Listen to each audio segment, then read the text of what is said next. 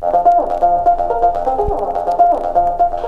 A todos y bienvenidos a Poplitics, el podcast que conecta al mundo del cine, las viñetas y las novelas con este que nos tocó vivir.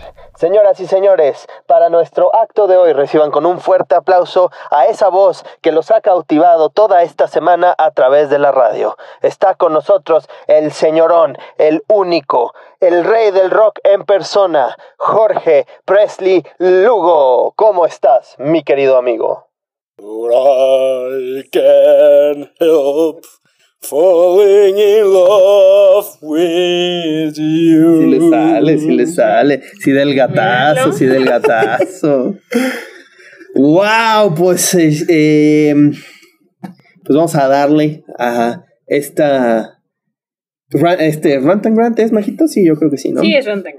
Sí, Rant Grant. Mucho que se le puede eh, de una película que finalmente tenemos en cartelera. Eh, han habido muchas biopics sobre músicos, eh, desde un The Doors que retrató la vida de Jim Morrison, que, que, lo hizo Val Kilmer y es una muy buena película. Bohemian Rhapsody. Bohemian Rhapsody, Rocketman. Rocket eh, tenemos La Bien Rose, que, que, La Bien Rose, para su correcta pronunciación al francés, que, en la que retratan la vida de Edith Piaf, que lo hace esta Marion Cotillard, que ganó un Oscar por esa película. Ray con Jamie Foxx, que también fue acreedora a un Oscar por su interpretación del, del gran Ray Charles. Y una este Nowhere Boy, que, que retrata la infancia de John Lennon. Tic Tic Boom. Tic Tic Boom también. Gran película, escuchen nuestro capítulo al respecto. Me parece que es el 7. Y pues ha habido muchas de estas, de estas películas biográficas que realmente han sabido ganarse un gran lugar en la historia del cine.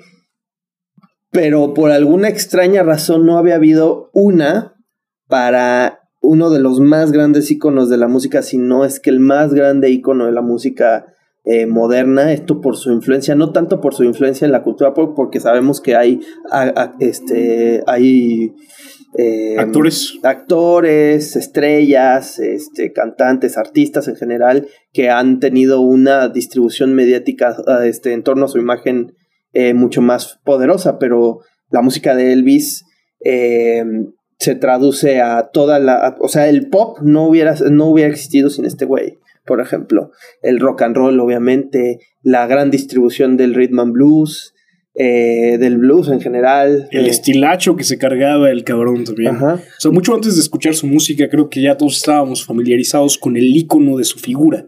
Y no me refiero a, esa figura ya del final, en donde se notan las pastillas que le metía este el, cabrón. Doctor Kentucky. Eh, pero esta figura de, la chamarrita, eh, la guitarra. Sí, los trajes extravagantes. Sí el rebelde. Sí, hasta cierto punto. Y, mira, la verdad es que yo no sé mucho acerca de la historia de la música, pero por lo que me dio a entender la, película, la música que consumía la gente blanca en Estados Unidos era bien aburrida. O sea, era, una música muy country, exacto. Eh, música muy country que, que... Y muy swing y muy... Sí, sí, sí, tenía, tenía ya un método muy específico. Y, llega este güey y trae toda la cultura que a él le tocó vivir de niño, que es la, cultura afro, la combina con lo que él conoce de, lo blanco, por ser blanco, evidentemente, y hace algo bastante interesante, que es básicamente combinar todo lo que él vivió a la hora de estar expuesto en este barrio pobre, un barrio predominantemente negro, afro, y combina toda esa cultura con el pop de ese entonces que es blanco y sale algo muy interesante, ¿no? El padrino nos decía que eh, era el tupí o no tupí. Básicamente es eh, alimentarse de las culturas que hoy en día ya se considera un crimen, ¿no? ¡Hay apropiación cultural de Santa Claus! Sí, acusan mucho a Elvis de apropiación cultural. Que a mí, sinceramente, eso se me hace una mamada, ¿no? Cuando él popularizó esos géneros también en gran medida. Y qué bueno que lo haya hecho. Al final, como dices tú, permitió que todo un género revolucionario de música, música de protesta, o sea, podríamos decir que Elvis es de los grandes eh, eh, exponentes de la música de, protesta, siendo de los primeros eh, en hacer algo así. No, y, y por ejemplo, no por nada mencionaba justamente Nowhere Boy y pues John Lennon en sus primeras, en sus primeros recitales, en, cuando eran The Quarrymen antes, pues siempre se peinaba como Elvis. Era, era su modelo a seguir y fue el modelo a seguir de tantos artistas que finalmente acabaron eh, gestando este, el, el, género del rock and roll y del pop, que pues son predominantes el día de hoy en nuestra cultura. Y bueno, aquí pues es que es, la verdad les voy a decir, eh, sin, sin pelos en la lengua, a mí yo salí de esta película fascinado. ¿Saliste feliz? Orgasmeado. Totalmente. La verdad es que para mí fue una película que le rindió tributo a un grande y se lo brindó con un amor, güey, un cariño que tú dices, wow, cabrón, qué chingón. Porque yo ya sabía que iban a hacer una película de Elvis, pero han prometido muchas películas de muchos, de muchos cantantes. Por ejemplo, yo sigo esperando la, la película esta de Sinatra que iban a hacer con Leonardo DiCaprio, que nunca en la vida la, la han, este... Sí, es cierto. No, no, nunca se hizo. Pero pues de repente dicen, no, pues la vamos a hacer una película a Elvis a Elvis nunca le han hecho justicia en el cine. Dices, ok, va, a ver qué hacen, ¿no? Ni las mismas que él hizo, ¿verdad? que eran bastante malas. Sí, no era buen actor. este. Pero de repente me vino un gran, un gran, una gran decepción. Y fíjate qué miope, pero me vino una gran decepción cuando anunciaron que habían casteado a Austin Butler como Elvis. Dije, verga, qué desperdicio, güey. Porque yo lo ubicaba de iCarly, güey. Sí, güey, de Soy cantaba muy mal de ahí. exacto. sí, con razón. Porque yo no lo ubicaba, yo no sabía quién era este güey. Pero como que vi su cara en algún lado y dije... Sí, es el de arriba, la esperanza, güey. dije, es neta que este cabrón lo van a hacer Elvis. O sea, el, Elvis, el padrote que es Elvis, güey. Y este... Dicen, no, pues va a salir Tom Hanks como su representante. Y también me decepcionó, güey, porque se supone que el, Tom el coronel Tom Parker tendría que ser un hijo de su puta madre. Entonces dice, ok, Tom Hanks es siempre este güey bien agradable, no sé cómo lo voy a hacer. Pero salió la película y... Wow, me quedé sin palabras, güey. Sobre todo con Austin Butler. Sí. Austin Butler este, se, se transforma en Elvis Presley, güey. Físicamente también hubo algo, ¿no? Yo no sé si ese cabrón se operó, como el Chapo Efron, pero sí, sí se nota que hay algo diferente en su cara. Yo no sé si eso haya sido algún tipo de, de prostético, algún efecto especial, pero físicamente sí, sí tiene mucho parecido con Elvis. Sí hubo, hubo por ahí, este, no sé si hubo prostéticos, pero realmente sí hubo una, caracterización, una caracterización muy profesional a la hora de crear a Elvis. Sí, sí. Este, pero no solo eso, güey, o sea, la manera en la que él, eh, o sea, porque parte de la voz de Elvis la hace él. Elvis la pelvis. Elvis la pelvis. Sí, así le decían, Majito. ¿A poco no lo sí, sí, me sí, sí, ya que lo dijeron, ya Elvis vino a mí, pero no pues es el primer arco, ¿no? De, de, la película. Sí, porque lo acusan mucho por cómo baila. Pero este, por eso decían que era del diablo y todo. eh, pues, yo no sé si, si, pasaba así exactamente, pero qué poderazo tenía sobre su público. Sí, es que esa escena en donde, o sea, el primer, la, el primer geek que tiene en donde ve, en donde empieza a cantar, este... Sí, se burlan tontito de él. Pero la chava esta que empieza como medio a querer gritar, pero no quiere, eso está padrísimo, güey. Digo, yo no sé si eso pasa en la vida real, pero está interesante el cómo lo proyectaron en la película. No, pero es que Elvis, güey, eh, eh, la historia de la música es la primer superestrella. La, la primera persona en la que, que llega, se presenta en el escenario y la gente grita, en lugar de nada más hacer como... Sí. Este güey de verdad genera un, un, fanatismo. O sea, ya ahorita pues lo ves con Bad Bunny, ya se ha prostituido demasiado, ¿no? Pero, pero él fue el primero, güey. Él fue el que vino a establecer la, la imagen del ícono de la música mediático y que de verdad atraía masas por su aspecto, por Saludos, Bad Bunny. Por su arte y todo eso. Pero eh, con, con, esto, con este punto de Justin Butler, digo, de Austin Butler, perdón. Eh, la voz que hace al hablar, la voz que hace al cantar, los movimientos. Sí, sí, sí. O sea, el tipo de verdad dijo, güey, soy Elvis. Sí. Se transformó en Elvis. Gran caracterización. Ojalá que lo nominen al Oscar. No, tendrían que, güey. Y tendría que ganar. Para mí, la, la, actuación del año hasta el momento es de él. Y él tendría que estar nominado sin lugar a dudas. A mí, o sea, yo venía pensando en, en el camino para acá, en la, eh, en, en la comparación, güey. Porque tiene, o sea, yo vi a esta estrella de Nickelodeon que pues estaba encasillando en ser el, el chavito guapetón que, este, que a todas las protagonistas les gustaba, ¿no? Ay, el güerito, ¿no? Que está alto y que le gusta a todas, ¿no? Y pues realmente así que digas que tuviera un rango actoral muy cabrón, pues, pues no. Abuela, esta va para ti. y pues lo mismo te podría decir de Zac Efron, que fue un, un, actor sumamente más mediático que él, que tuvo más oportunidad de tener papeles muy, muy, muy serios. Por ejemplo, el, el Ted Bundy que hizo ¿no? es el mejor de los ejemplos, ¿no? Eh, Medio mediocre, en mi opinión. Muy mediocre, de hecho. O sea, va a cumplir la chamba, lo hace bien, pero pues es un asesino serial y nunca te crees que es intimidante. Sí, además su novia Lily Collins, güey, tampoco ayuda mucho. Sí, no, no, tampoco ella no es muy buena actriz. No, la este verdad es que no. Yo no sé cómo es posible que Netflix ande cancelando series buenas a diestra y siniestra y ya le dieron una segunda temporada o tercera a Emily en París. Digo, Zac Efron tuvo esta oportunidad de ser un actor muy cotizado. Eh, tenía tenía el, coaching directo de Leonardo DiCaprio, ni más ni menos, que es un gran actor. No te voy a decir que es el mejor de todos, pero pues es un gran actor. Sí, está consagrado ya, al menos en las filas de, tiene su Oscar. Hollywood. Se tardó, pero tiene su Oscar, ¿no? Y tenía una cara preciosa hasta que decidió ir al mismo cirujano plástico que Walter Mercado. Y ya se ha vuelto recurrente de, mal gusto. sí, y te digo, o sea, ahí te das cuenta, o sea, precisamente, en, eh, eh, digo, sin quererlo criticar tanto, porque pues pobre cabrón, ¿no? Porque realmente su fama depende de su aspecto. Es una de esas personas que realmente no van a, nunca van a destacar por, su, por, sus eh, dotes artísticos, güey. O sea, Zac Efron, con todo respeto, güey, se me hace un, actor que depende mucho de lucir un, guapetón y, y ya. Pero mira, qué curioso. ser el, crush, de, las mujeres. Justo Austin Butler viene a demostrarnos que incluso después de haber estado en las sombras por muchísimos años, puede resurgir. Y, ojalá que Zac Efron haga exactamente lo mismo. Pero es que justamente eso era lo que te iba a decir, güey.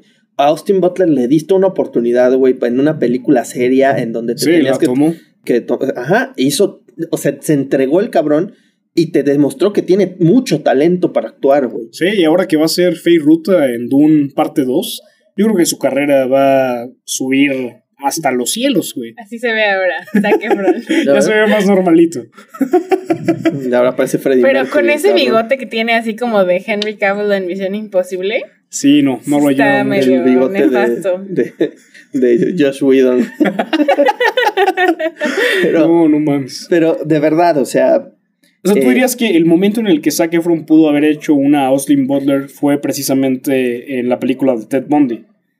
Pues es que tuvo muchas oportunidades. El problema son las películas que eligió. O sea, eligió estar en Baywatch, güey. Eligió ah, estar en las de los buenos vecinos. sí, este, pura mamada. O sea, realmente nunca se dejó de encasillar como un actor. O sea, la única película serie que, que, ha hecho hasta el momento ha sido la de Ted Bundy. Y seguro tiene una peliculeta de acción ahí pedorrona, güey pero pues la más mediática en donde neta tenías que echarle muchas ganas porque estás interpretando una figura pública demasiado nefaria y culera, pero pues es una figura pública, Ted Bundy, güey, es, un, es una persona que buscas en Google y te sale, ¿no? este...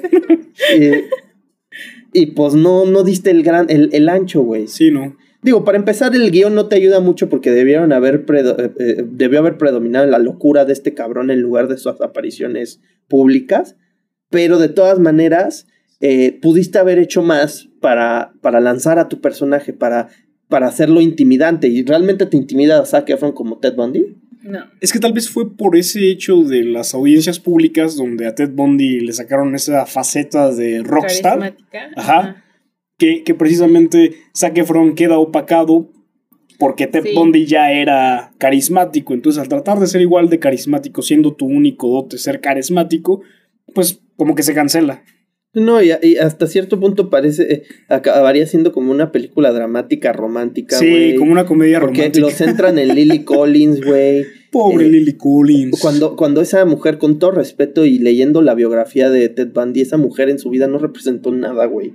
O sea, no era su, el amor de su vida, nada, no se crean. Güey, Ted Bundy no, no podía amar. No podía amar, exacto, güey. No podía amar. ¿De qué me estás hablando? Sí, sí, sí. Muy pendeja ella por dejar a su hija con ese cabrón, ¿no? Pero Pero insisto, o sea, esa fue la oportunidad de Zac Efron de decir, ¿sabes qué, güey? Tómenme en serio porque ahí les voy. Sí, denme un papel. Ajá. Y, y e insisto, Austin Butler venía de lo mismo, güey. Venía de ser, este... Yo diría que incluso peor. Por eso que tú decías, ¿no? Que, que Zac Efron realmente tuvo más oportunidad, tuvo más foco encima y la elección de papeles, pues, nada más fue para sacar el cheque. Y en cambio este güey, yo la neta es que no lo había visto desde iCarly. Y, tampoco, pues no sé si ahorita nos podemos meter a IMBD para ver qué tiene, otras Tiene algunas otras películas, pero no nada, nada, nada, importante, güey. Ahorita me metí yo a buscarlo justamente para. Pero, pues obviamente, una, una, película de Elvis Presley sí. va a traer. Y, y, sobre todo también por el elenco que compartes, ¿no? O sea, solo Tom Hanks. Sí, exacto. Ya, ya con el mero hecho de que ese güey aparezca, pues tienes el foco. Y se publicitó bien, ¿eh? Yo me acuerdo que, que vi Thor, me parece, y salió esta película anunciada y dije, ay, güey, me, me, interesa. O sea, eh, la supieron marketinear de una forma inteligente, con un poco de protesta, con un poco de reclamo social, pero al mismo tiempo hablando de una figura de la cual casi no se habla.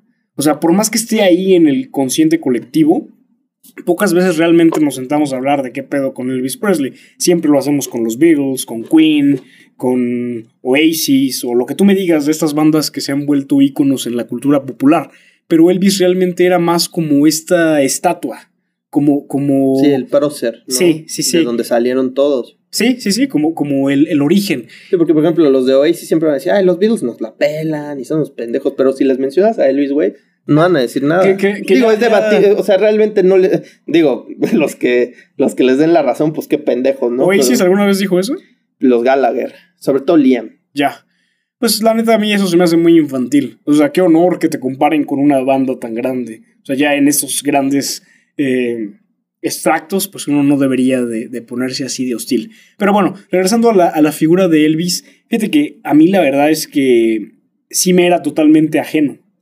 Hasta este momento yo lo conocía simplemente por esa estatua que te decía, es un monumento al cual se le tiene bastante respeto y si te ponen un icono o una silueta, lo vas a identificar. O sea, es muy difícil no identificarlo. De hecho, en el centro hay varias pokeparadas de Elvis Presley, de varios restaurantes que están como metidos en esta onda ochentera, noventera. Yo sé que ese güey murió antes. Eh, pero ahí está. Y, es que, aparte, a mí lo que me encanta de la película es que reivindica la figura de Elvis, güey. Porque, digo, casi en todas las películas que les mencionamos, siempre hay un abuso de sustancias, güey. Siempre hay un güey que tiene que acceder o al pedo, o al sexo, o a las drogas como un método para liberarse porque su vida siendo un artista atormentado de la mente, pues está de la verga, ¿no? ¡Vive sin drogas! Pero a Elvis... Chinga tu madre, se explico. Pero, pero Elvis, güey, este, Elvis no las tomaba porque quisiera, güey, o sea, porque dije, ah, no mames, tengo que liberarme, güey. lo mataron, güey. Como, se diría coloquialmente, lo canastearon. Lo mataron. Por ejemplo, mi mamá, o sea, yo llevé a mi mamá a ver Elvis, ¿no? Saludos, señora. Y este, y me decía, no, pues es que ese güey dicen que se murió de drogo y la madre. Y dije, no, no, no mames, o sea, ese güey me lo mataron. Sí. Y este, y digo, obviamente había un, había una, fue un gran caso de depresión el de Elvis Presley porque pues se muere su mamá, se separa su esposa de él, o sea, y por eso empieza él a engordar y engordar y engordar y se muere de un paro cardíaco. Está cabrón porque tú decías que saliste feliz de la película. Y entiendo a qué te refieres. O sea, por fin se le hizo una cinta digna de la figura, del ícono. Pero yo salí de la película triste. O sea, Reconociendo evidentemente el que se hizo un gran trabajo cinematográfico, las actuaciones muy buenas. Tom Hanks, ahorita hablamos un poco más de él, que, también es tema. Eh, en general la película es buena. Pero a mí sí me pegó bastante desde que él está planeando ya este tour global, en donde de hecho también financieramente le convenía mucho más el presentarse una sola noche eh, en Tokio, en Londres, que realmente ese era su sueño al final volverse un, un, artista internacional. Y cuando me lo encasillas en Las Vegas, que hace algo espectacular también, y creo que eh, de alguna manera también es un icono ahí. Sí, es parte de la razón por, lo que, por la que Las Vegas es Las Vegas. Exacto. O sea, Las Vegas se debe en, en muchos aspectos a Elvis. Pero, pues viendo toda esta manipulación de parte del hijo de perra del doctor Kentucky, eh, la, la poca fraternidad que le tuvo el papá, eh, la tibieza con la que, que, sus mismos representantes que le estaban diciendo, ya sácate la chingada de aquí, lo trataron también, porque yo sé que era una mano de ayuda y al final él decidió no tomarla, pero aún así me parecieron bastante tibios. Eh, todo, todo, ese conglomerado de, de situaciones a mí me dejó bien desmoralizado. Sobre todo por eso que tú dices, ¿no? De, que generalmente en las películas de artistas consagrados se habla mucho del abuso de sustancias. De e, esta especie de, de getaway drug, sea sexo, sea alcohol, sea. como, una manera que eh, no sean ejemplo, ¿no? Sí, sí, sí. Cuando están abordando de forma incorrecta la situación. O sea, tú estás viendo aquí una luz brillar. Y es una luz que está brillando de forma espectacular, además y está despertando más luz en, algunas personas. Entonces viene este arconte a, consumir su luz y fuera de que las personas vean eso, están viendo los errores en los que cayó Elvis, pues de forma humana. Sí, o sea, ¿qué, hubieras hecho tú? Creo que, es muy difícil ponerse en los zapatos de una figura así porque pues obviamente eh, pesan muchas cosas ya en, esos estratos. O sea, estás hablando de, una fama global exacerbada, estás hablando de un peso político también muy importante, estás hablando de una carrera además sumamente longeva. Porque este güey, yo pensé que, que, su carrera realmente había sido, o al menos lo que habían planteado así en los trailers, o, también incluso en el primer arco de la película, es que él brilló al principio, cuando andaba de Elvis la pelvis. ¿no? Moviéndose muy sensual, atrayendo a las chavitas. Pero no, güey, o sea, tuvo eso, luego tuvo su momento quizá errático de, las películas, pero después tiene esta protesta cuando sucede el atentado, eh, luego tiene este resurgimiento enorme en Las Vegas y su posterior caída, o sea, fue un artista que realmente se mantuvo eh, muy presente, muy vigente durante muchísimos años. Yo creo que a veces no, no nos cae en, la cabeza que la mayoría de los artistas son efímeros, la mayoría son pasajeros, y sobre todo en ese entonces. Sí, y a Elvis luego lo tratan de, de artista este, pasado, de artista de, ay, ese, ese güey se murió como un pinche animador de fiestas.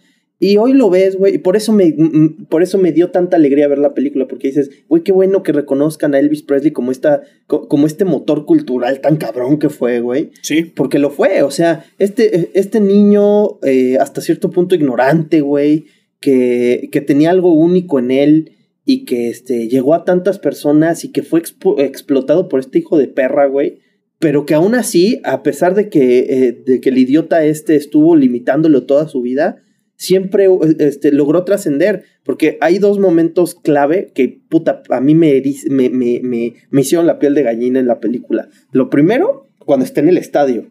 Que le dicen, ya no te puedes mover como te mueves, güey. Ah, y que canta Trouble y que se empieza el güey casi a convulsionar ahí en el escenario y, este, y que meten a la policía y se hace un desmadre.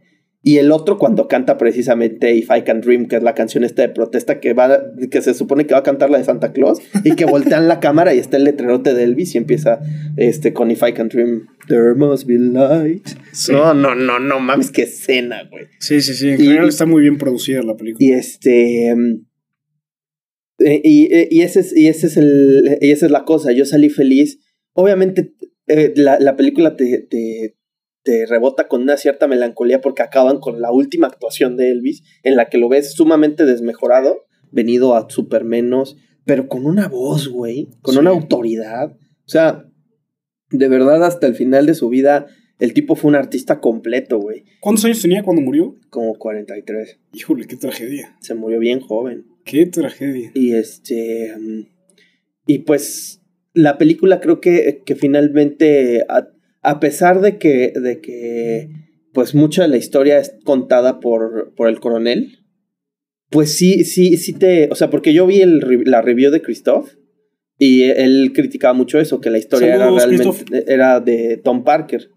Y y yo, sí discrepo un poquito porque sí, obviamente él es el que va llevando como la narración de la historia, pero es como un narrador presente. O sea, él está ahí interactuando directamente con, el artista, pero el artista se desenvuelve en tu película. Sí, no es omnisciente. Quizá ahí la crítica va por lo que tú decías al principio acerca de Tom Hanks siendo este actor que generalmente tiene papeles de good guy, ¿no? O sea, es Forrest sí, es el náufrago. Sí, es el vato de Milagros Inesperados. Exacto. qué buena película.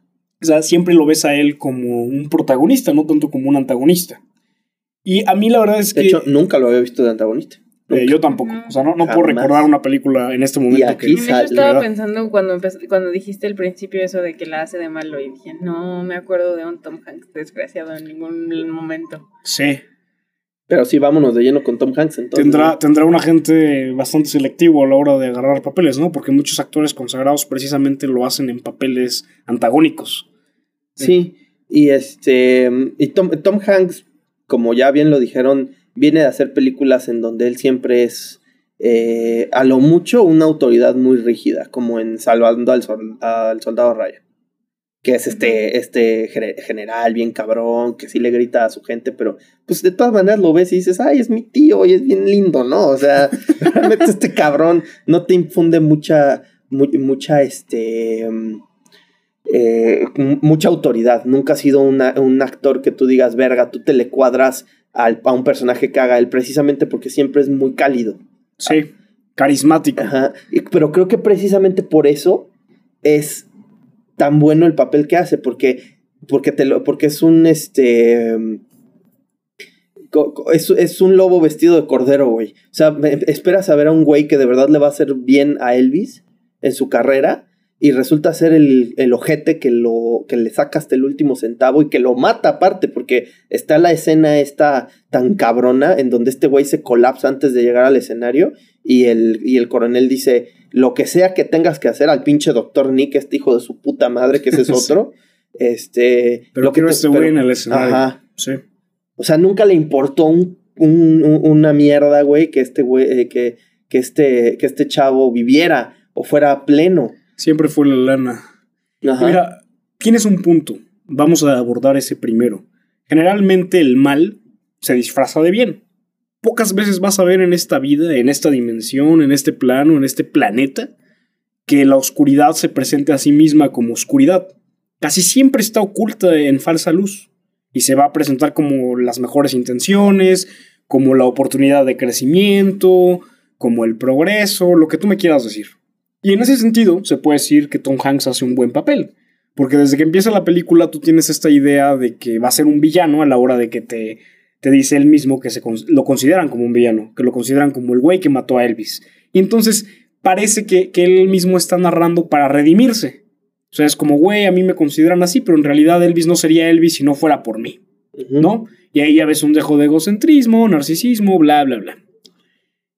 Y empieza a avanzar la película precisamente en estas ferias, en donde Elvis se presenta con un grupo de personas. Y ahí lo conoce por primera vez. Entonces, tienes esta historia del manager, que no es la primera vez que la vemos. O sea, no, no te sabría decir en este momento específico qué película, pero estoy seguro de haber visto esa historia ya varias veces. O sea, el güey que pule a la estrella para ser conocido internacionalmente. Pues digo, será un ejemplo un poco burdo, pero pues... ¿Whiplash? Luis Miguel. Ah. la serie de Luis Miguel. O sea, que, que, que, o sea, dejen la, la, segunda y tercera temporada que es una mierda. Sí, pero la primera Luisito pero la primera, este, Oscar Genada que hace a, Luisito Rey precisamente. Luisito Rey. Luisito Rey. Qué pinche papel hace ese cabrón. Es lo mismo. Digo, aquí es más agravado porque es su hijo, ¿no? Sí. Y este, pero él es el que pule al artista, el que lo enseña a ser como es. Y todavía aquí más, porque pues lo enseña desde chavito a ser, a, ser un artista y lo obliga a ser un artista. Y aquí con Elvis ya es un, una fuerza, una fuerza musical que este güey nada más llega a tomar y a aventajarse de eso. Sí, lo coloca en el anaquel, básicamente. Pero regresando a este arquetipo que encarna Tom Hanks en la película, es interesante, porque bien tú dices, e, el güey se presenta a sí mismo como una víctima de las circunstancias, como un cabrón que terminó errándola sin querer, ¿no? O sea, el güey se muere y es como, ay, güey, ¿qué he hecho? ¿Lo hice yo en realidad? No lo sé. Pero la, la crítica que hace Christoph, que, que, yo también hice, saludos Christoph, vente al podcast. Eh, tiene sentido también eh, a la hora de que tú comparas la fuerza actoral de Austin Butler con Tom Hanks. Yo sé que de un lado tienes al protagonista y del otro lado tienes un antagonista que sí merece cierto foco, pero no lo siento al nivel. Sobre todo está teniendo en cuenta toda esta carrera actoral en donde siempre había sido el tipo bueno y ahora tienes la oportunidad de ser el tipo malo. No sé si ahí es una cuestión de guion. No sé si ahí es una cuestión de que Tom Hanks dijo, güey, pues yo ya me sé mi fórmula, simplemente tengo que presentarme y precisamente porque el arquetipo que voy a encarnar de antagonista es eh, el mal que se, que se disfraza de bien, pues no es muy difícil. Realmente solo soy un tipo bonachón que está bastante interesada en la lanita, la lanita, el, dinerito, el dinerito y ya. O sea, no es que, que sea una mala actuación per se, sino que si es la primera vez que vemos a Tom Hanks siendo un antagonista, siendo un villano, quedó a deber. Quedó a deber. Pues es que en ese punto hay, hay, mucho debate, porque por ejemplo, o sea, desde, desde un punto de vista completamente anecdótico, en mi caso, o sea, yo llevé a tres personas a ver la película. A mi novia, a mi mamá y a un primo mío, ¿no? Juan los... de Dios. No, no, no, otro, Memo, un saludo. Saludos también a Juan de Dios. Está, saludos a Juan de Dios. Y este... No es Juan de Dios Pantoja, ¿eh? No, no, no. No sabemos quién es ese güey, pero a cada rato está en Trending Topic. Este... Pero los tres salieron mentándole la madre a Tom Hanks.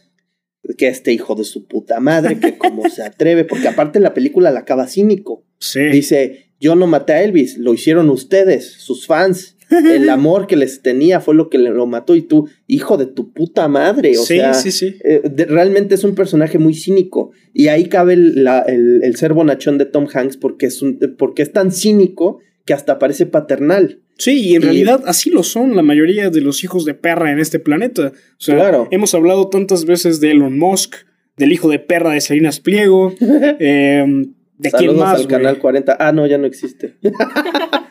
Deja de proteger a pedófilos, cabrón. Pederastas. Has de ser igual, güey. Eh, pero bueno.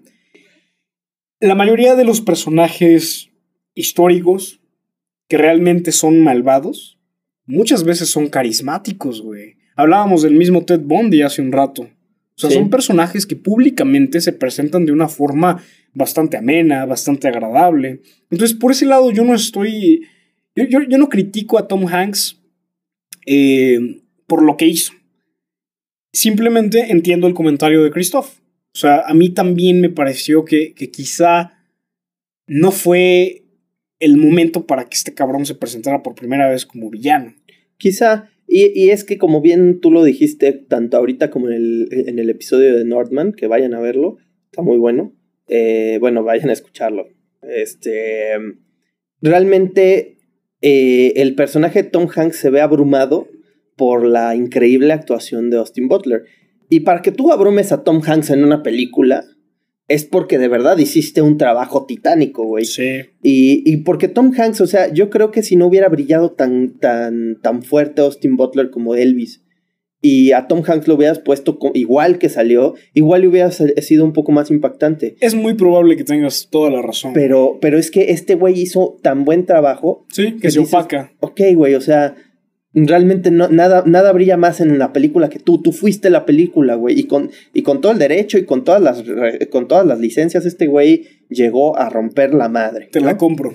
Y, Te la compro. Pero, pero insisto, o sea, Tom Hanks llega a hacer su chamba. Si quieres, no es un, un papel para recordarlo por siempre, porque este güey ya tiene. O sea, es, es un actor consagradísimo, es de los mejores que hay, güey.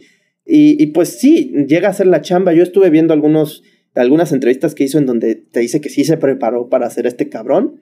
Lo estudió, estudió su lenguaje corporal. También era un güey de hueva, ¿no? El pinche coronel Parker. O sea, no era así que digas un güey muy carismático. Era el, la cara detrás de la cara. Pero era un pinche embustero, estafador de mierda. Que, le, o sea, no mames, para que te lleves el 50% de las ganancias. Sí, no chingues. Pues es porque eres un pinche ratero, güey. O sea, con, con el 10% te hubiera alcanzado para vivir y vivir como rey con el 10% de las ganancias de Elvis, güey. Que Elvis es, este, y lo dice en la película, pero pues se sabe que es el solista con más discos vendidos en toda la puta historia hasta la fecha. Que Bad Bunny, que su puta, no. Este güey, y, lleva, ya este, como 50 años muerto, güey. Saludos, Maluma.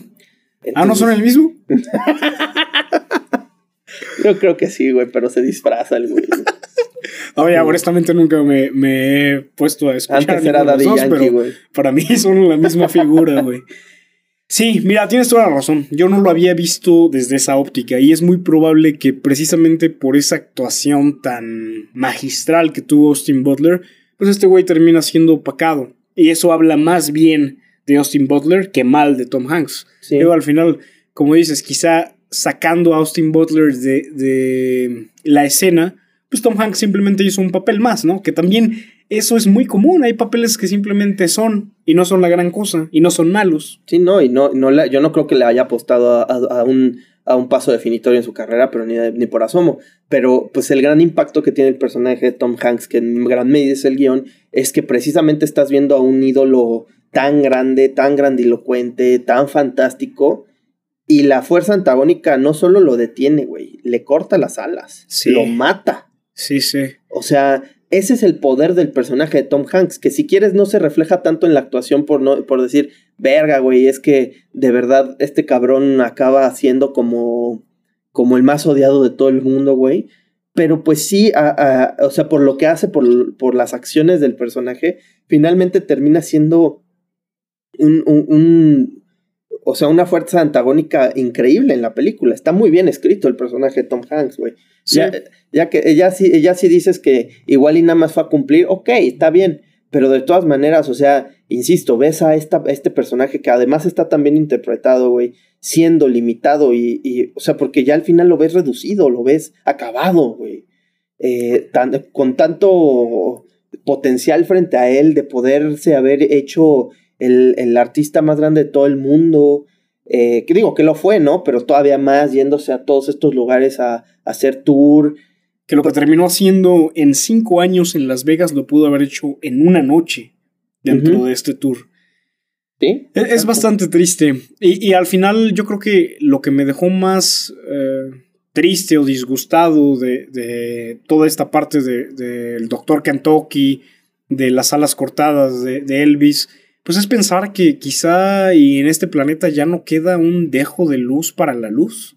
O sea, por más que tú estés haciendo tu mejor esfuerzo en lo que sea que, que tú produzcas, o simplemente vas a pasar desapercibido, como es el caso de la mayoría de artistas que hacen arte por hacer arte y no por tratar de lucrar, o va a llegar un cabrón, como el Dr. Kentucky, y te va a explotar hasta la última gota, güey te va a exprimir, te va a sacar toda la esencia y te va a terminar matando. O sea, eh, es esta idea de que todas las personas que están en la cima del estrellato son felices, son plenas, son completas. Claro. Y a la hora que tú volteas a ver una vida como la de Elvis, que estás hablando de verdadero talento, no estamos hablando de, de ningún pinche eh, influencer que se transformó en cantante, o, un influencer que escribió un libro, o, un influencer que ahora vende tacos. Saludos, Kuno. ¿Quién es ese güey? También es un pinche estúpido que se dice que es artista y no. Yo me quedé. Tiene de artista lo que yo tengo de pinche senador, güey. O sea, es un idiota.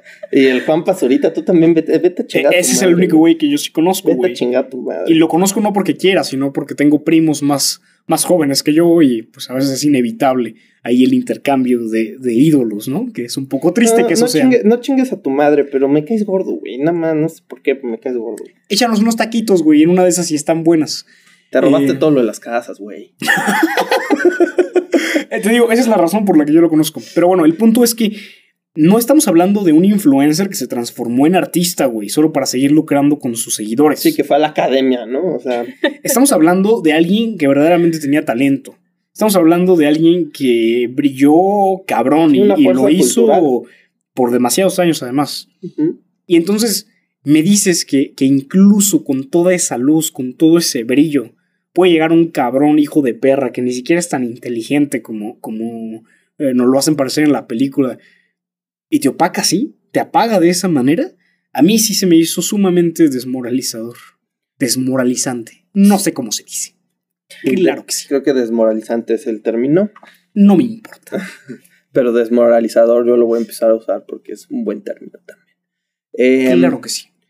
Sí, la verdad es que, te digo, es una película agridulce en ese sentido, porque, porque ves estos grandes momentos de la historia, o sea, ves, incluso, eh, incluso lo, lo, politizan mucho en el sentido de que este güey, eh, o sea, cuando Tom Hanks dice lo de, ay, pues qué tristeza lo del Dr. King, pero pues nos vale verga, ¿no? O sea, ¿qué tiene que ver con nosotros? y Elvis le contesta, tiene, que ver con todo, güey. Ajá. O sea, básicamente lo que soy es gracias a, lo que pude absorber de esta otra cultura que además en ese tiempo estaba sumamente demonizada. O sea, ahí todavía eh, estaba pues la secesión fuerte.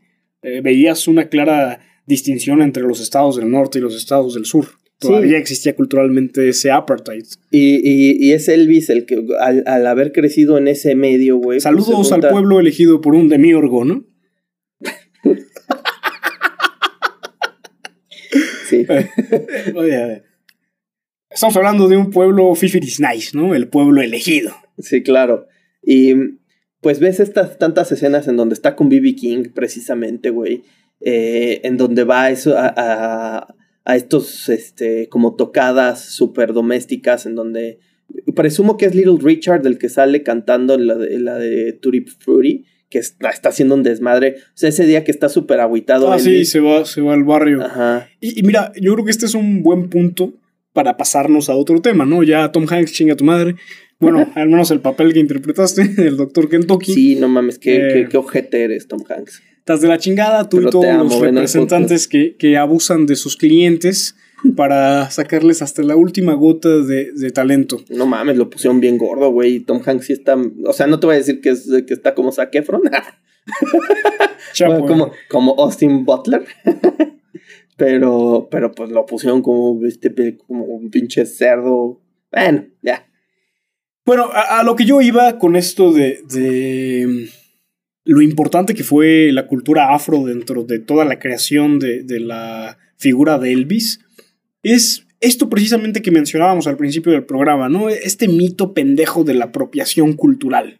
Ahora, ah, vamos a dejar muy claro el que también puede llegar a rozar eh, en lo ofensivo cuando simplemente eres el papa y te vas a Canadá y te pones eh, la, el penacho ese de, los nativos eh, americanos, ¿no? O ser inglés y decir que el té es algo endémico de tu tierra cuando es de la India, ya gente mamá. O sea, a lo que voy es que cuando ridiculizas o caricaturizas a otra cultura, está de la chingada, ¿no? O sea, eso sí, me parece, pues, algo que se lleva haciendo en este planeta por mucho tiempo y eso sí no está bien. Sí, es más, interrumpiendo tantito tu punto, ¿lo sigues?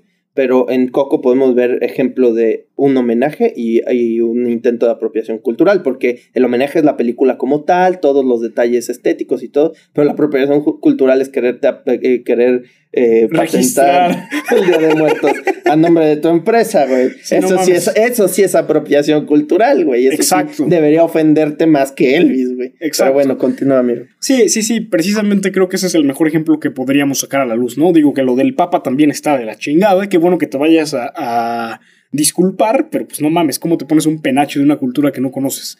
Y luego va a salir el cabrón que diga, ah, es que se lo ofreció el pueblo. Güey, lo mismo. Por un lado tienes esta posibilidad de tomar algo que forma parte del mundo, en donde tú vives. Tú eres parte de este mundo.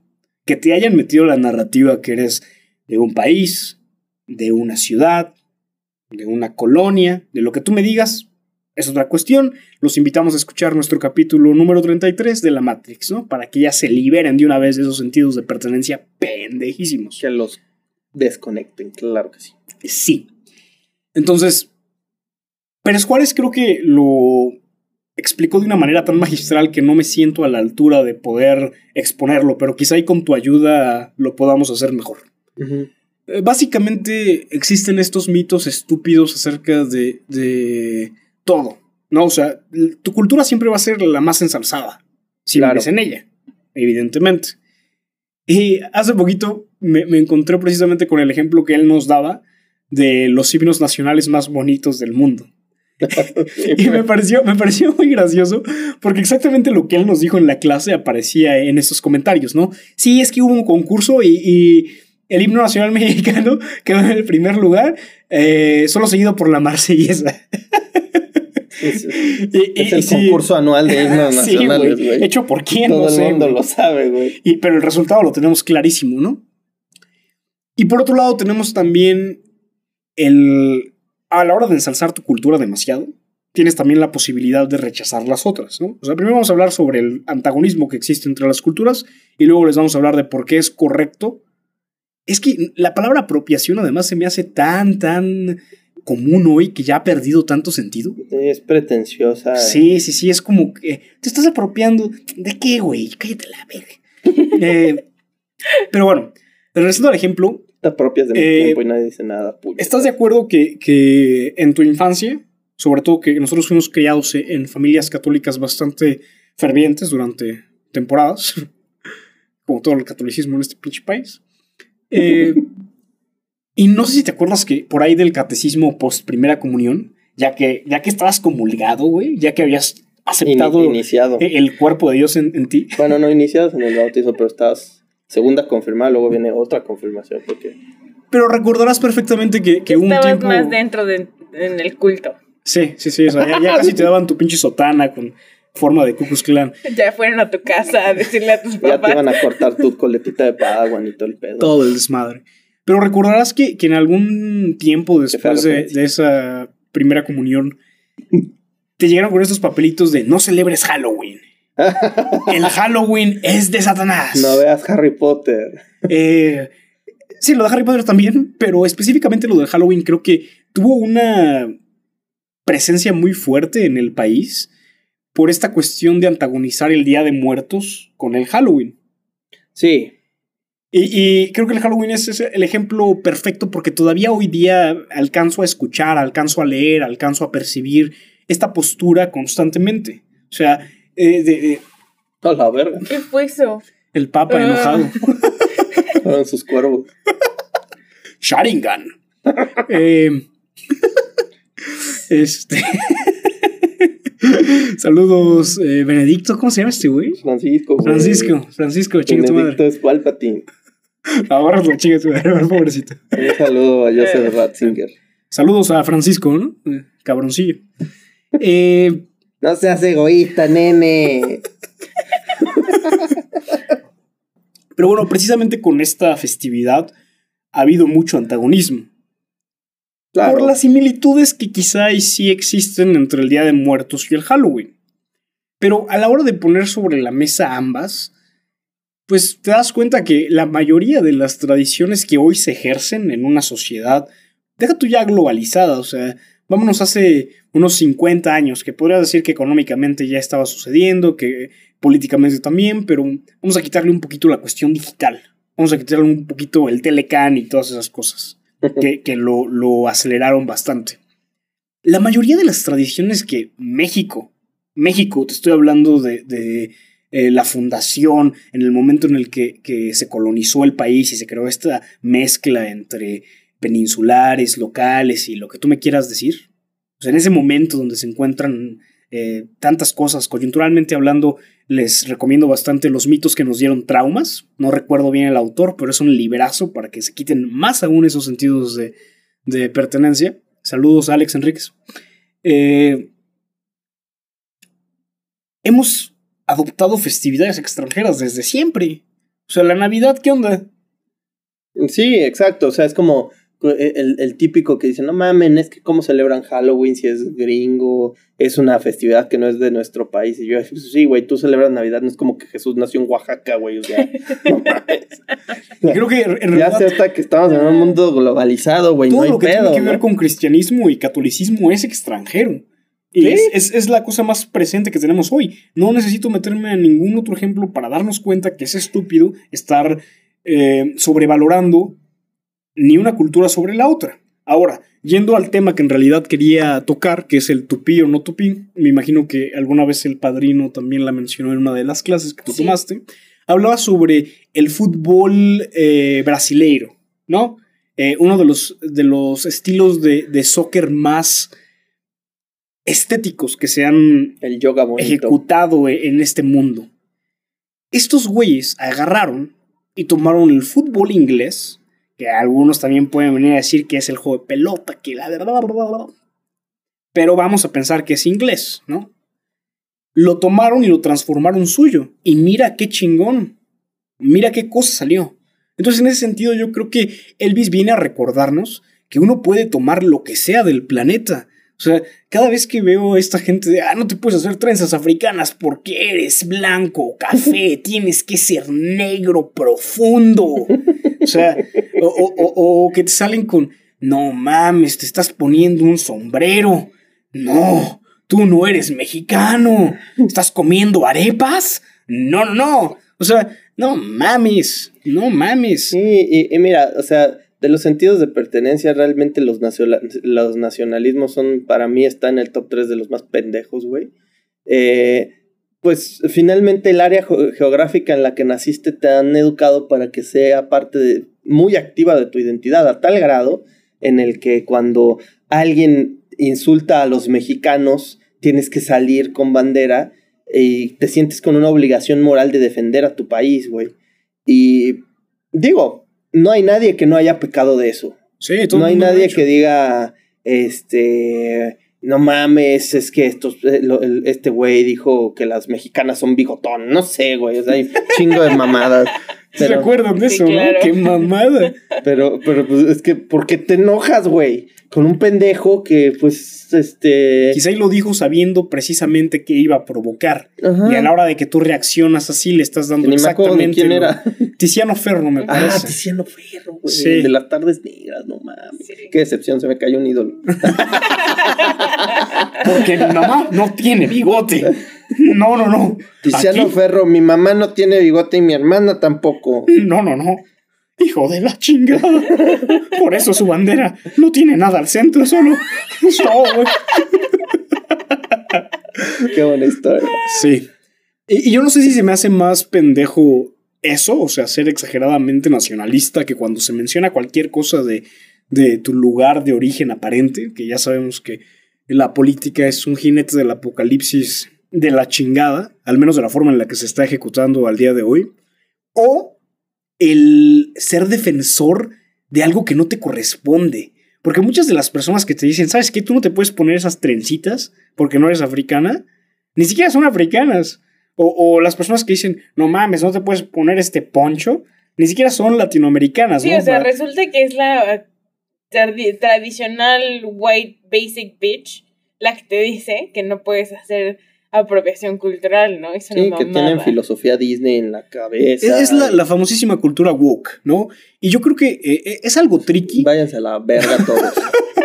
o recuestionen sus sentidos de pertenencia. Pero, mira, yo, yo, desmitifica mis comentarios. Yo siento que, que esta parte de, de la cultura woke no es mala en sí misma. O sea, no es que uno por ser woke sea intrínsecamente de la chingada o un pendejo. No, el principio bajo, el que bajo el que nació no es malo. Exacto. Sí, porque aparte, si te vas a la etimología, woke significa despierto. Exacto, que eres consciente, que, te das cuenta de que el mundo es más complicado y que tenemos que ser un poco menos hostiles, pero precisamente eso es lo que está fallando. son muy histéricos. Y hostiles. O sea, uno pensaría que a la hora de, estar defendiendo la. Sí, son una antítesis de su propio. de, su, movimiento. Exacto. y miren, no sé cuántas veces lo hemos dicho en este programa, pero siempre hablamos que cuestionen si la ideología que ustedes están perpetuando es congruente con los valores que profesa.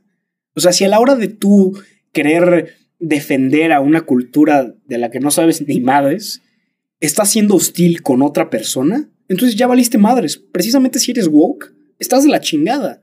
Porque se supone que esto nacía precisamente para que fuéramos más considerados los unos con los otros. Esto nacía del decir, oye, culturalmente todos somos muy diversos, vamos a aceptar esa diversidad. Y yo creo que un buen termómetro de la aceptación cultural, de, la aceptación de la diversidad, es si la gente empieza a adoptar precisamente cuestiones que son de otras culturas. Sí, sin, sin, llegar al primado negativo y ridiculizarlas, ¿no? Sí, exacto. Sin hacer blackface y estarte burlando de, de la cultura de otro Sí, es que eso ya es una caricaturización. Y eso es lo que hablábamos al principio, que no hay que confundir, eso está de la chingada. Y si tú perpetúas estereotipos que van a afectar el día a día de cierta cultura, pues sí estás de la chingada. Y eso no se llama apropiación cultural, se llama ser un hijo de la verga, un hijo de la chingada. Eh, exacto. Pero, de nuevo, ¿se puede decir que hoy existe una cultura pura en este planeta? Por supuesto que O sea, ¿se puede decir que hoy existe una cultura que se mantiene fiel y estrictamente acotada dentro de sus propios parámetros? Nada. Tendrías que hablar de esas culturas que están extremadamente aisladas. Sí, de, islas lejanas. Exacto. Sí, o culturas amazónicas que de ahí no se mueven en su puta vida. O algo que quizá está un poco más mal visto como los Amish. ¿no? Como los menonitas. Que, se aíslan estando dentro de, el mundo, pero hacen sus comunidades. Y que a ellos los ridiculizan, pero hasta donde no se puede. Al 100, al 100. O sea, no sé, no sé qué pasa con esta cultura woke, porque, de nuevo, yo no creo que sea intrínsecamente mala, pero la praxis que tiene es sumamente antiproductiva, o sea, es contraproducente, e, es contraindicativa incluso. Se supone que esto tendría que hacer del mundo un lugar menos hostil, más ameno, más eh, de cofradía, ¿no? De, de camaradería. Sí, por eso la canción de Elvis, esta de If I Can Dream, es tan, tan significativa. ¿No está tan chida como la de Imagine? Para mí está al nivel, güey. ¿Eh? Es que Imagine se me hace un poquito más. No, lo decía este, de gaje. E, es una muy buena canción. Es una muy buena canción. Pero sin salirnos del tema, Diego, ya para regresar a, los comentarios de, la película, creo que sí es importante darse cuenta que, el mundo es una caja de arena. Y uno puede tomar lo que sea siempre y cuando no le represente un daño a alguien más. Porque ahora, yo creo que la apropiación cultural estricta puede ser cuando empiezas a lucrar, por ejemplo, de manera eh, injusta con la propiedad intelectual de otra persona. Sí. O sea, ahí sí nos vamos a casos muy específicos como estos de, de Sara o de, de marcas eh, extranjeras que agarran. Que se llevaron a las muñecas Lelea. Ah, pues eso, eso, es, eso es lo mismo que hace el gobierno aquí de Patricio Curti, güey. Por eso. O sea, es que hijos de la chingada. Eso sí es apropiación cultural, sí, para que veas. Y mira, y mira, ahí, ahí lo triste, las muñequitas. Y, y mira, eh, para acotar precisamente qué es lo que está mal en esta acción que tiene el gobierno queretano, no está mal que tomen y, exalten, ensalcen la figura representativa de una minoría. No, porque eso les da visibilidad. Lo que está de la chingada es que con esa misma autoridad agarres y las despojes de sus artesanías en el centro, las putees, las traigas con puro pan y putazo, güey, y que después te vayas a Europa con la muñequita Lelea a decir, ay, sí, mira, mira, aquí las indígenas, míralas, son morenas. O sea, es como no es aplicado en la Gandhi Saludos al Sonora Gabriel. Pero sí, exactamente. O sea, eso sí es apropiación cultural. Sí. Y de hecho, de hecho, hasta podría yo denominarlo como un despojo cultural. Sí, es un perjuicio que le estás eh, eh, generando a estas personas. Y las estás. además de que les estás quitando como su artesanía, que es lo mismo que, hacen estas marcas eh, eh, de ropa que vienen, ven las, las eh, playeras, las camisas, las faldas, las guayaberas, todo lo que tiene que ver con la artesanía mexicana de diferentes culturas originarias, y se las llevan, lucran con ellas y no pagan o, no, o no tienen esta forma de, retribuir, exacto, a, a las personas cuya tradición están explotando, esto es la chingada. Pero aún peor se me hace lo que hace el gobierno queretano. Porque ya no estás hablando ni siquiera de una cuestión de lucro. O sea, por lo menos acá dices, bueno, hijos de la chingada quieren comer, ¿no? Eh, que está mal, está mal, porque estás despojándolos de su propiedad intelectual. Pero lo que hace el gobierno queretano, que es su propia gente, güey.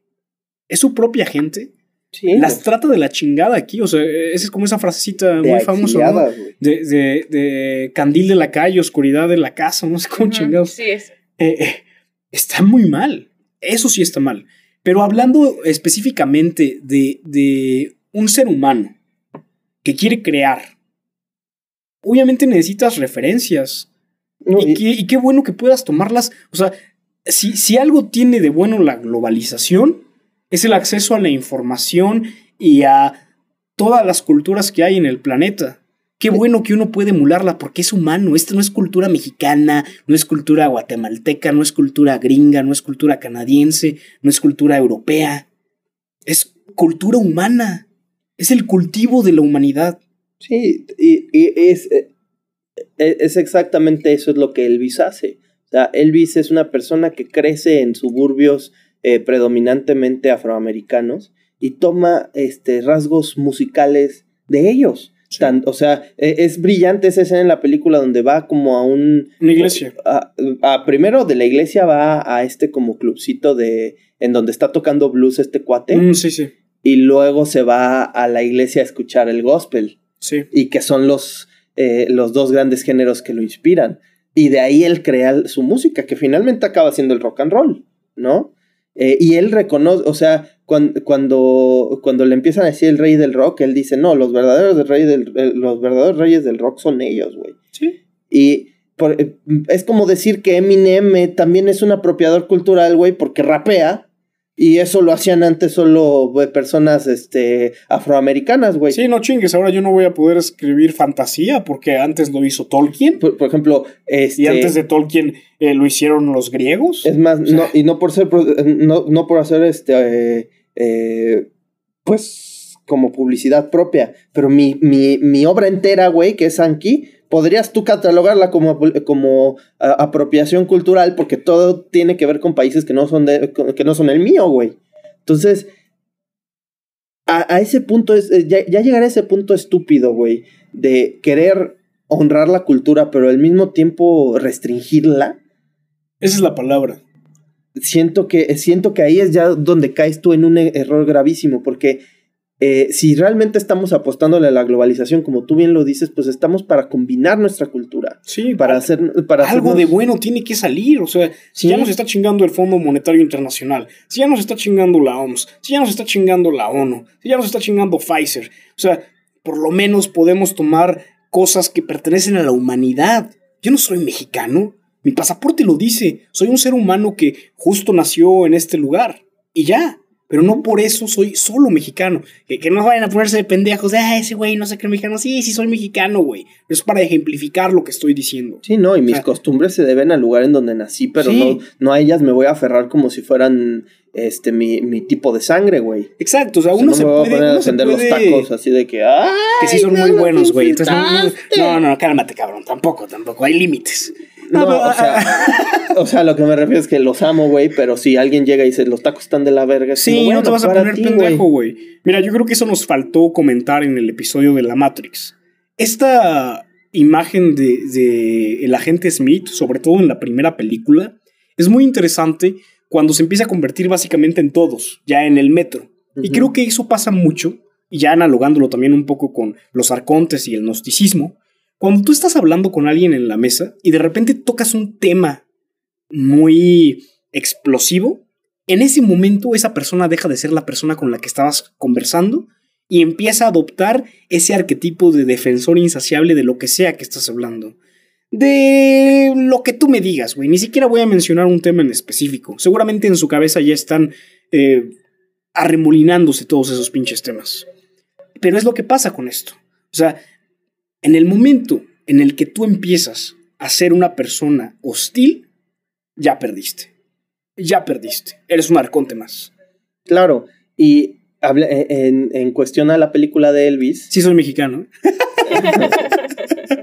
Ay, todos los que dicen que no eres mexicano, pues chinguen a su madre. De verdad, si, si realmente no, no, no, no tienen mi respeto, güey. Y si este y si realmente tú, tú empiezas, ay, ya no los voy a escuchar, eh, ya no voy a escuchar Politics porque este güey dijo que no estás mexicano, lárgate a la verga, no, no queremos que nos escuches, vete a la verga, chingada. Pero mira, sí, sí vale la pena clarificar eso porque siendo mexicano puedes no ser mexicano.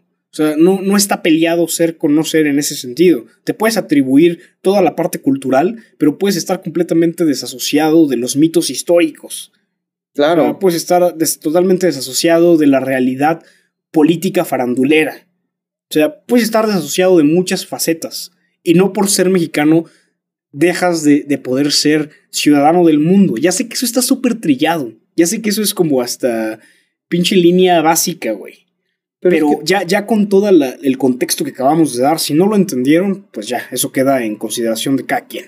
Pero bueno, saltándonos de nuevo a la película, Majo de la Guardia, nuestra productora. Creo que no la he visto. ¿No, la viste? Híjole. Estábamos hablando justo de eso, Diego y yo, cuando no estabas aquí con nosotros. De que es la última película de Baz Luhrmann y estamos tratando de acordarnos de cuál fue la anterior. Y llegamos a la conclusión de que había sido Gatsby. y sí, es cierto, fue Gatsby. Qué buena película. fue el regreso de Baz Luhrmann. O sea, resulta... Y yo, qué regreso, ¿eh? Sí. Yo no había pensado realmente nunca en cuántas películas tenía. Solo tiene, entre comillas, solo tiene, ¿verdad? Eh, seis películas que ha hecho él, ha escrito y dirigido y producido él. O sea, están, hay una que no me acuerdo cómo se llama. Pero están Moulin Rouge, Romeo y Julieta. Ah, la de, la de Leonardo DiCaprio, ¿no? Ajá. Gatsby, este, Australia. Australia es buena. Eh, la de Nicole Kidman y Hugh Jackman. sí, él. Sí. A la verga. Es buena esa película. Sí. Este, y, y, y, y la fui a ver como tenía 12 años con toda mi familia en Año Nuevo. no fue una buena idea. Yo me acuerdo que la compré porque, porque era de Baz Luhrmann y porque salía Hugh Jackman. Y la vi con mi hermano y los dos estábamos así como. Bueno, sobre todo él está como de. ¿Qué chingados estamos hmm. viendo? Es que tiene muchos arcos. Un gran saludo a Hugh Jackman. Eres una verga. Hugh Jackman, ven al podcast. También sabemos hablar inglés. um, y tiene otra que se llama eh, Street, Streetly Ballroom. Sí, Streetly Ballroom, que nunca he visto. Y La Bohème. No sé si es un... Bueno, ya, ya, que no, viste la, la, película, pues ya para ir cerrando, ¿qué piensas de esto que estamos hablando? Digo, ya, ya tuviste un par de comentarios respecto a lo pendejo que es hablar de apropiación cultural sin tener el contexto de lo que verdaderamente es nocivo, que, que estamos hablando de estados y empresas transnacionales. Pero cuando se trata de, de un ser humano común y corriente como nosotros, ¿qué opinas al respecto? Pues que me, me, distraje porque empecé a pensar otra cosa, pero... Em, o sea, estoy de acuerdo con esto que... Por un lado, me da mucha curiosidad la película y tengo muchas ganas de verla para justamente ver esto y ver la... Em, digamos, la reacción que la gente está teniendo sobre esto de la apropiación cultural, ¿no? O sea, me acuerdo mucho de que hace poco me tocó que... Es, eh, no sé si fue en Instagram o en Facebook o algo así, alguien, era de una, no sé si era como Yves Saint Laurent o algo así, que subieron una bolsa como, eso, hace cuenta como bolsas de mercado, ¿no? Que se pusieron de moda. Y muchos de los comentarios en los posts de las bolsas era como, ay, que por qué se roban las bolsas mexicanas, no sé qué. Ahí estoy de acuerdo, o sea, están lucrando con algo que es muy eh, local, muy, ¿no? Por un lado, por otro lado, pues la moda no tiene... Eh, no en concepto como de poder registrar un diseño de moda. Em, pero bueno, entonces, regresando a la película, me da mucha curiosidad verla por esto, por, em, por el debate que puede suscitar. Em, se me hace muy padre también, por otro lado, el que esto, todos estos biopics que han salido de músicos son obviamente de, de gente muy establecida, ¿no? O sea, estamos hablando de Freddie Mercury, Ray Charles, Elvis, este... Elton John. El, ajá, de Elton John. John Lennon. que... Ese de John Lennon no lo he visto. ¿eh? Muy buena peli. Este... Y... El niño de ningún lugar. Se me hace como una táctica, o sea, por un lado me gustan porque te pueden acercar a alguien que no conoces, o sea, me imagino que hay mucha gente que nunca ha escuchado una canción de Elvis o no sabe que tal o cual canción es de Elvis. Sí. Y entonces ves la película y es como de, ah, no me wow. Sí, te contextualiza. Ahora sé, ajá. Y sabes un poco más de la historia de todo, esto. Por un lado se me hace una muy buena forma de lucrar con esto para revivirlo, ¿no? Así como de, a huevo, ahora todo, toda esta gente va a bajarse las canciones de Spotify este, de Elvis, ¿no? Em, Spotify se está apropiando culturalmente de las canciones de Bad Bunny. No, no, no, no, no, no, no. No lo hagan más, chicos. Por favor, eh. escúchenlo en disco, en cassette. Con un, LP original. Exacto. Son eh, caros ya, ¿eh? O sea, los reproductores de acetatos. No, sí, y el acetato también, propiamente. Pero es, la mejor manera de escuchar todavía, ¿no? El otro día me encontré una colección viejísima de mi abuela de, no sé, 50 ¿Qué hay, acetatos, tal vez. no sé, no la he visto. No la he sacado. un tío me, me, regaló una copia original de Robert Soul. Y nice. Ese es, ese es, mi tesoro, güey. Márcale a Paul McCartney para que te lo autografíe. eh, Él y Ringo, ¿verdad? Son los que quedan. Ajá, sí, George y John ya, ya chupan faros. El otro día, mi abuela justamente fue la que me dijo ¿Cómo se llama ese Beatle que sigue vivo? John Lennon. Y le dije, no manches. Ese fue el primero que se murió, abuelita. lo mataron, güey. Se lo echaron al plato. Em, pero bueno, entonces tengo, no sé, me dan, me dan esperanzas, oiga, con sus comentarios sobre la película. O sea, me dan muchas ganas de verla. Y de hecho quería verla el fin de semana pasado, pero no pude ir. Este fin, échatelo Es sensacional la película. Te la vas a pasar muy bien. Muy bien. Y me gusta mucho Baz Luhrmann, entonces no sé qué tan eh, psicodélica vaya a estar, pero... No mucho, ¿eh? O sea, creo que es una película muy... el, diseño de producción y de arte es, es, espectacular, o sea, no es, no es tan psicodélica. Eh, pero, pero al mismo tiempo es muy colorida, y muy, muy extravagante y, frenética. Hay montajes muy interesantes en la película, muy bien editados también. Sí. Cuando se va a la guerra, por ejemplo. O sea, sin mostrarte nada, realmente te muestran bastante. Y ahí conoce a Priscila. Es una gran película. Pero bueno, creo que hemos llegado a la conclusión de este capítulo. Así es. Este, yo nada más me voy con, con la reflexión que llegamos a hacer. Este, estos nacionalismos igual le dan una jerarquía a ciertos países que pues no les pertenece, como, como ese, ese, tipo de personas de nuestro país vecino del norte que ni siquiera se molestan en hablar un idioma de su país vecino al llegar y esperan que les entienda su pinche inglés. Ah, pero gentrifican la Roma, la Condesa. Ajá. Y, y, a huevo les tienes que hablar inglés porque ellos son los reyes del mundo. Entonces, todos los que hacen eso chinguen a su madre. No, este, los que nos escuchan, obviamente no, y Elvis, tú tampoco. Este, pero la gente que hace eso, que espera que les, que, que te hablan con inglés tan naturalmente y que, que esperan a que los entiendas y si no se indignan, chingas a tu madre. Pero este, pero bueno, ya hablando de Elvis, hay una gran frase en la película que le dice precisamente B.B. King, que es su amigo, eh, le dice, la razón por la que te está yendo también, digo, palabras más, palabras menos, ¿no? Eh, o sea, la razón por la que está, te está yendo también es porque eres blanco, eres un chico blanco cantando nuestra música. Y si lo ves de cierta manera, o sea, todos estos pendejos que dicen lo de la apropiación cultural, la música, la música afroamericana no hubiera llegado a donde llegó si no hubiera sido por Elvis, güey. Elvis es el que impulsa este, este género en muchos sentidos, güey. Sí, vino Ray Charles y vienen muchas de esas personas, pero si tú hubieras visto a un, a un afroamericano bailar como bailaba Elvis, lo hubieran tachado de demonio todavía más. A Elvis le fue muy mal mediáticamente al empezar a actuar. Yo no me, yo no me imagino a un, a un afroamericano. O sea, le hubiera ido, puta, lo hubieran, metido a la cárcel. Matado, güey. Lo hubieran matado. matado. Entonces, este. Es muy bonito ver cómo, aunque, o sea, pues es, es un dejo de los tiempos, ¿no? Chinga tu madre, Cucuzclan. Eh, en ese momento tenía que venir un, un, un, este, un sujeto blanco a popularizar esta música para que el resto pudiera emerger.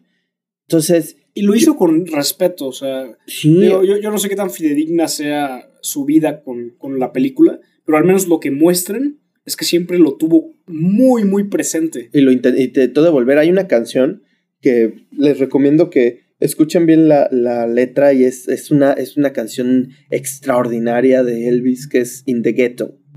Es una, una obra de arte esa canción habla de un de obviamente de un gueto no no no dice específicamente de qué raza pero pues es en Estados Unidos en esa época pues evidentemente sabes cuál es la predominancia no un gueto afro. este que habla de, de la situación en la que ellos viven y cómo se suscita la violencia ahí y, y, te llama a entender no y que ayudes porque si no ayudas esta la, la violencia se va a seguir perpetuando. Es una canción fantástica no y bueno, ni qué decir de If I Can Dream, que es también una canción que invita mucho a la concordia, que invita mucho al diálogo, que es algo que hemos dicho mucho en Politics, ¿no? Entonces, este, creo que la película honra mucho la figura de Elvis, es una película fantástica, es una película muy bien hecha, hecha con mucho amor, que al final todo premio que se le dé lo merece con creces. Seguramente para el Oscar la van a, la van a nominar eh, pues a los actores, ¿no? Tal vez a una cuestión de vestuario, eh, tal vez a una cuestión de, edición, tal vez, de sonido, diseño de producción, pero, pero realmente es una de las películas que más he disfrutado este año, ¿no? Eh, es buena. La disfruté diferente a Norman, porque como yo lo decía en ese episodio, Norman es una película incómoda de ver, ¿no? Yo insisto, ¿qué insistir? Es insistencia. Cuando insisto, tú me insistes. Fue un buen debate. Pero este. Pero Elvis es una película sumamente disfrutable, es una película hermosa, realmente. Y se la recomiendo a todos los que, los que, este, digo, si siguen cartelera, si no, ojalá que salga en streaming pronto, yo la voy a volver a ver en el cine. Eh, estoy, o sea, de verdad, para mí fue una gran película. O sea, yo me acuerdo, me hice adepto a Elvis desde Lilo y Stitch, güey. Ahí me empezó a llamar la atención Elvis, me acuerdo. Y este, dije, no mames, este güey canta muy bien, ¿no? Y, y, y pues finalmente ver a un ícono tan fuerte ser reivindicado y ser honrado de esta forma es un placer, de verdad. Entonces, pues película recomendada para mí es un un, un 9 sólido. Garantía Publitix. Garantía Publitix. Y bueno, pues esto ha sido todo, mi amigo y pionero de la música, Jorge Lugo, majito de la guardia en los controles y su servidor, les agradecemos por esta breve sintonía. Elvis ha dejado el recinto. All right. Uh, Elvis has left the building. I've told you absolutely straight up to this point, you know that he has left the building. He left the stage and went out the back with the policeman, and he is now gone from the building.